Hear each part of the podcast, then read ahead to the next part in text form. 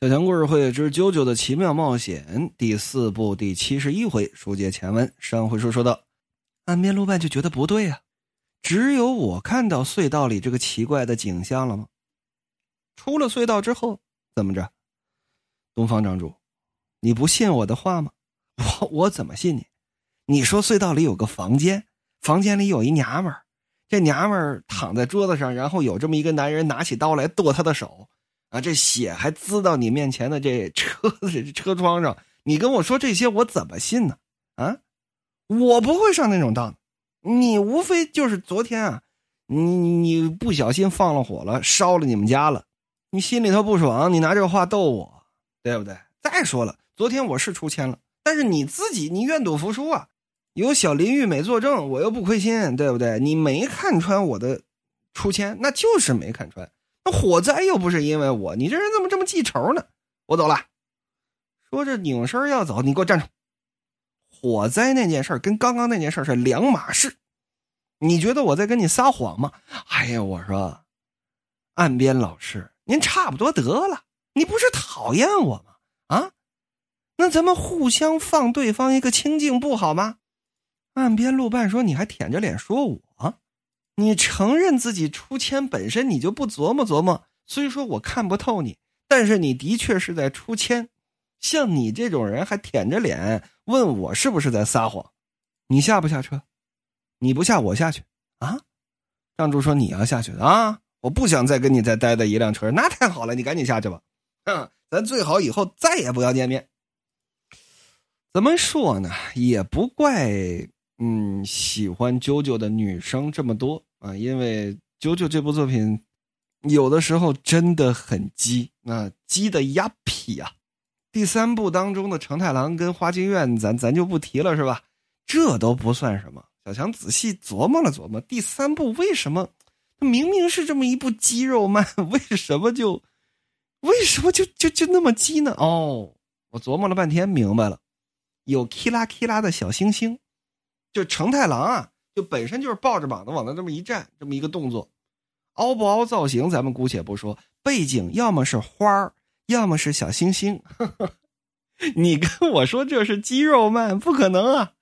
再加上那种很鸡很鸡的台词啊，包括刚刚咱们再说回第四部，东方仗助跟这个岸边路伴是吧？岸边路伴那是荒木的小号，本身就是极受荒木。呃，宠的这么一个角色，从颜值上讲，本身就是招读者的喜欢，尤其是招女生的喜欢。再加上仗助跟他这么一互动，是吧？哈，于是呢，顺着这个劲头发展下去，到了第五部、第六部乃至第七部、第八部当中呢，荒木老师就不怎么遮掩自己有意卖腐的这种 这种倾向。甚至呢，有本作品的女性听众呢，直接就跟小强交流说：“荒木老师这个人呢，绝对绝对是一个很鸡的人。咱们不说荒木老师的取向问题啊，咱们不讨论这些，对荒木老师要尊重。但是在创作作品时的画风以及嗯偏好上面，绝对是一个很鸡很鸡的人。呃，腐男吧，咱们这么称呼他，绝对是个腐男。”而且呢，荒木这种卖腐吧，为什么能够让直男接受呢？咱们讨论讨论是吧？这两回闲篇多一点啊。为什么他既能够让女生喜欢，又能够让男生喜欢呢？就是他没有刻意卖腐，就不是一个掐烂钱的作者。掐烂钱的作者有很多，比方说网球王子。对啊，小强，我要非常惭愧的承认啊，小强那个 上大学的时候还是颇追过一段时间的《网球王子》的漫画和动画的。前期的《网球王子》基本上还能够维持在这么一个热血的范畴之内，在热血的范畴之内，呃，稍稍往腐的那一边偏啊，往这种美色向的那一边偏。慢慢慢慢的故事写不出花来，对吧？他并没有什么热血的东西可以写，呃，于是就变成什么了？于是就变成超能力网球了，就变成杀人网球了。光超超能力和杀人不管用啊，那那怎么办呢？那就只能掐腐女的烂钱了，就像是很多的漫画刻意的掐直男的烂钱啊，刻意卖肉，其实是一样的。所以，一个创作者，他的能力能不能贯彻始终，能不能经受一个行业这种高强度的考验，真的是一个重要的标准，去衡量他是否成功。比方说，成功的尾田荣一郎，那那绝对没有问题。从讲故事这一点来说呢，荒木老师也是当之无愧的。那么，你像其他的，想要保持人设，或者说想要保持自己刚刚开始创作这部作品时候的目的，呃，其实光是这一点来说就很难。死神保持下去了吗？没有。银魂保持下去了吗？没有。火影保持下去了吧？没有。画着画着就不知道自己该画什么了，那怎么办呢？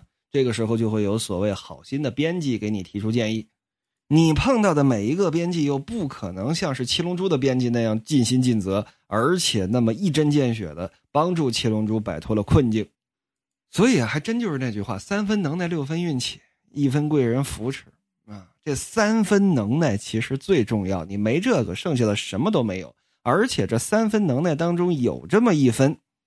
就是你能不能把自己的这个能耐贯彻始终，哪怕是咱们中国的四大名著，又当如何呢？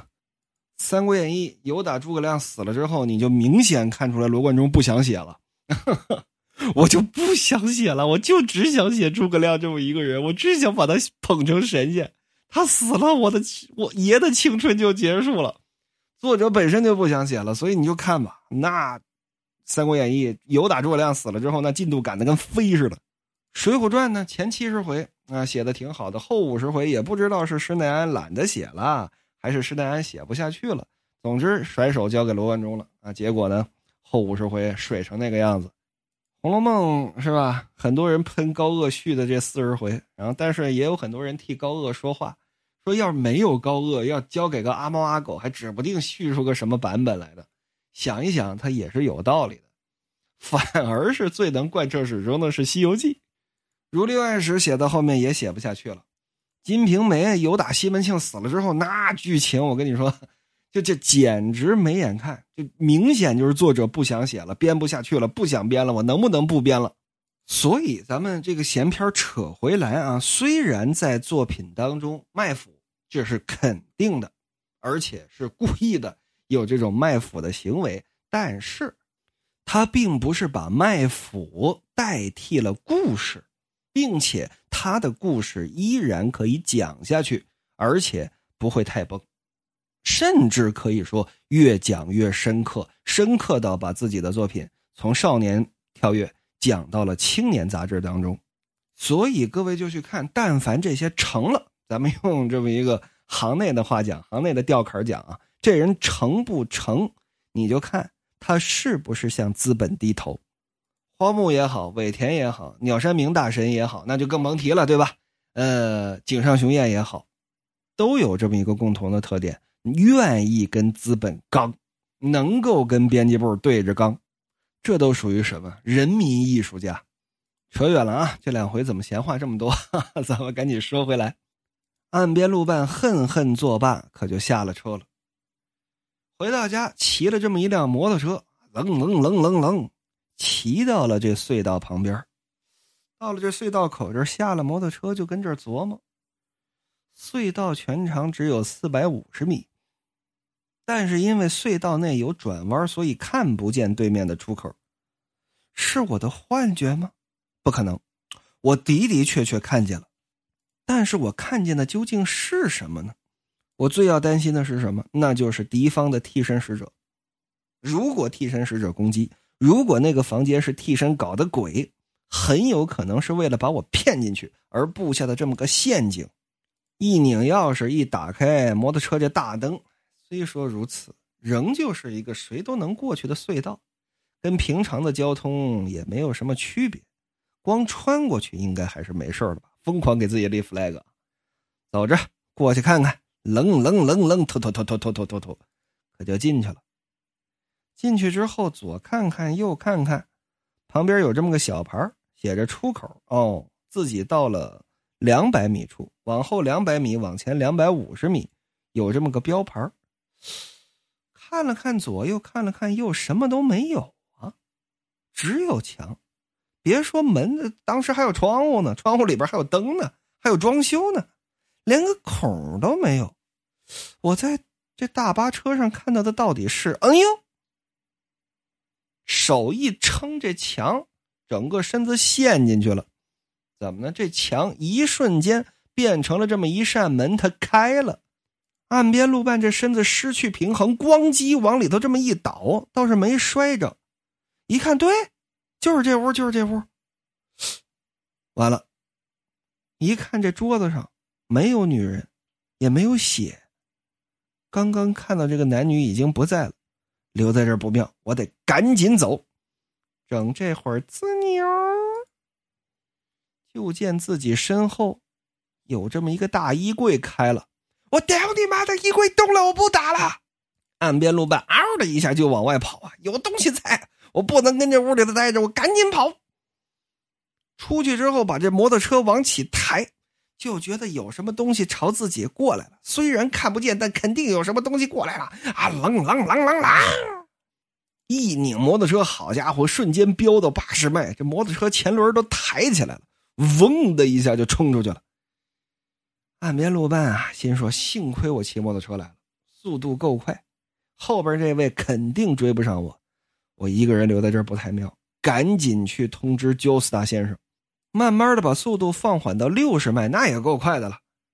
六十迈的速度往外冲，就听得耳后这声音不对，吧嗒，吧嗒，吧嗒吧嗒吧嗒吧嗒吧嗒吧嗒吧嗒，什么东西过来了？拧身这么一瞧，就见地上啪嗒啪嗒啪嗒。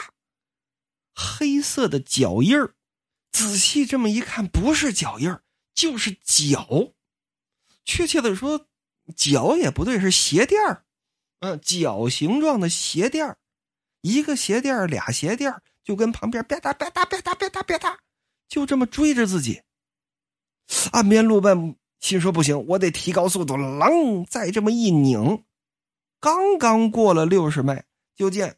这个脚印还是保持着同样的速度，但是明显的被拖下去了哦。自己再慢这么一点到六十迈以下，五十九迈，这脚印马上就能追上来。明白了，嗯，他的时速是六十迈，嚯，六十迈相当于什么？相当于百米六秒钟跑完呢？这是什么速度？不行，我得赶紧跑！楞，一拧这油门，嗡的一下往外这么一冲，倒了霉了。眼看着要出这隧道了，出去之后可能没事岸边路半也不知道，有打对面滴滴过来这么一辆运货车，这大灯打的特别亮，正晃在岸边路半眼上。岸边路半稍稍松了松这油门，车降到了五十九迈，啪啪嘣，后边这鞋垫一样的东西。三步两步，整蹦到这摩托车上，往岸边路伴这后背上这么一贴，紧接着吧嗒吧嗒吧嗒，顺着这后背可往脸上去，其中这么一只脚抬起来，嘎巴，这一下岸边路伴这脖子伤的可就抬不起来了，另一下嘎巴，踹在岸边路伴这左手上，当时左手这手掌骨可就给踹碎了。岸边路板心说不好，哎呀，哐当当当当当，可就摔在地上了。而就在离岸边路半一百米左右这隧道口，溜溜达达、丧不打脸的过来这么一位，谁呀？东方仗助。切，我我我来这儿干嘛？我我也是有病。我刚刚说了，这辈子不跟岸边路伴见面。我来了，来了，怎么着了？我我我我我用他管，我爱来就来，对不对？我爱不来就不来，我就是那种说一套做一套的大骗子，管得着我吗？对，嗯，对。他说这山洞里头有东西，能有什么东西啊？能有什么文物？给张柱吓一跳，何方妖孽？有暗器是吗？就见有打这山洞里头真冲出来个暗器，什么东西？一大摩托车。张柱这么一看，怎么回事啊？这一大摩托车没人骑，上面什么都没有啊！咵嚓一下，就摔在旁边这路基上，摔了个稀粉碎。张柱一看认识，这不岸边路半的摩托车吗？再看岸边路半那边，呵，可惨喽，倒在地上动不了了。怎么动不了了？感情啊，这脚不光踹伤了他这骨头，这鞋垫一样的脚呢，还融到了他的身体里头，而且就听得后头啪嗒啪嗒啪嗒啪嗒啪嗒啪嗒啪嗒，来的这些鞋垫脚越来越多，两个、三个、四个、五个。几十个凑在这么一块往起这么一摞，逐渐摞成这么一个人形。那甭问了，替身呢？由打岸边路伴这身子里就相当于长出来了。岸边路伴心说：“你可别小瞧我，就算你是替身，天堂之门对你仍然有效。”嘿文斯多喊了这么一句，你还真别说，真把这位替身也给脸书化了。一看上面的资料，哦，明白了，他叫高速公路之星。